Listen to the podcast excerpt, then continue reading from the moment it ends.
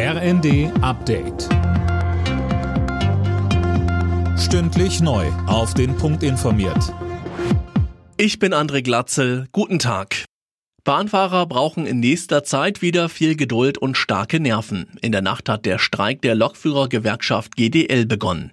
Mehr von Jana Klonikowski. Bis Freitagabend müssen sich Zugfahrgäste auf massive Ausfälle einstellen. Die Bahn hat zwar einen Notfahrplan auf die Beine gestellt, im Fernverkehr fallen trotzdem aktuell gut 80 Prozent der Verbindungen aus. Auch im Regional- und S-Bahn-Verkehr gibt es Probleme.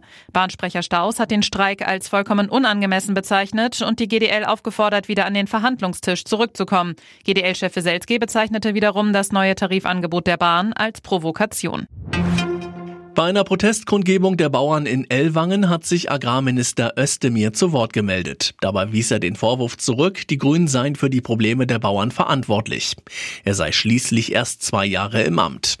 Mit Blick auf die aktuellen Kürzungspläne stimmte er aber zu, dass man hätte anders vorgehen müssen.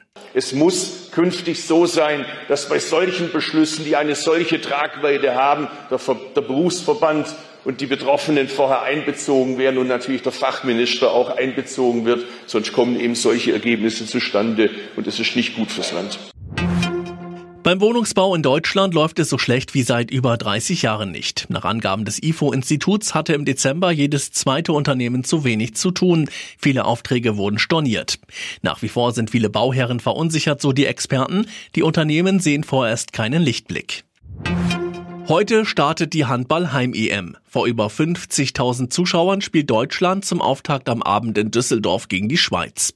Weitere Gruppengegner der Deutschen sind mit Favorit Frankreich und Nordmazedonien.